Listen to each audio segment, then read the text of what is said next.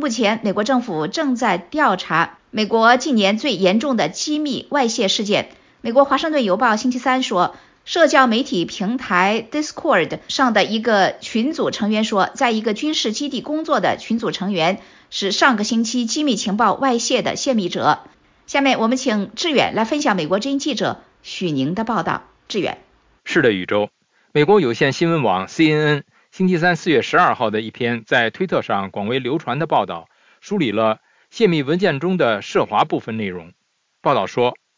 泄密文件提到，如果乌克兰对俄罗斯境内目标进行袭击，中国可以将北约描绘为侵略者。如果中国认为这类袭击意义重大，可能会增加对俄罗斯的援助。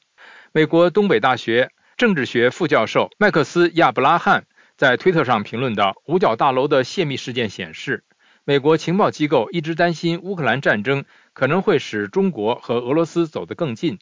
很明显，这种情况已经发生了，但战争爱好者却对此否认。”另外，《迈阿密先锋报》也报道说，泄密文件似乎证实了许多拉丁美洲问题专家近年来警告。俄罗斯和中国正试图在美国领导地位下降的情况下，在这一地区立足。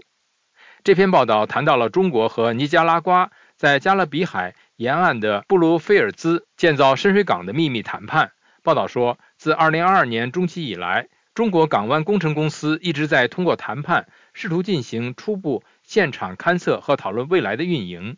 报道说，俄乌战争爆发以来。尼加拉瓜加强了与北京在军事和安全领域的联系。这些文件的评估认为，尼加拉瓜政府甚至可能考虑向北京开放可供中国海军进入的渠道，以换取经济投资。战略与国际研究中心 （CSIS） 的美洲项目总监瑞安·伯格对此评论说：“美国已经在拉丁美洲让步了。”他说：“最近泄露的乌克兰文件显示，中国和俄罗斯的影响力正在上升。”也许最令人担忧的是，俄罗斯瓦格纳集团目前在海地开展活动。泄密事件发生后，中国政府和官媒借此批评美国对他国进行无差别的间谍活动。中国外交部四月十二号在例行记者会上，借评论此次泄密事件，抨击美国长期利用其技术优势，对包括盟国在内的世界各国进行无差别的窃密和监视监听，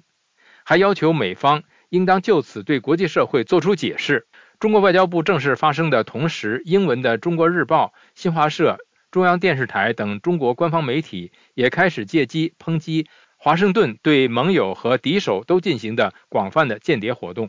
不过，智库流氓国家研究项目负责人哈里·卡奇亚尼斯指出，不排除中国和俄罗斯的情报人员借美国情报机构的安全漏洞搅浑水的可能。他对韩国英文报纸《韩国时报》表示，中国或俄罗斯情报官员有可能入侵了美国的某种情报收集行动，从自身利益出发，泄露了最具破坏性的信息，或扭曲了事件背景。宇宙，好，我们感谢志远分享美国之音记者许宁的报道。美国媒体报道泄密文件涉华内容，北京借机挑拨美国与盟友关系。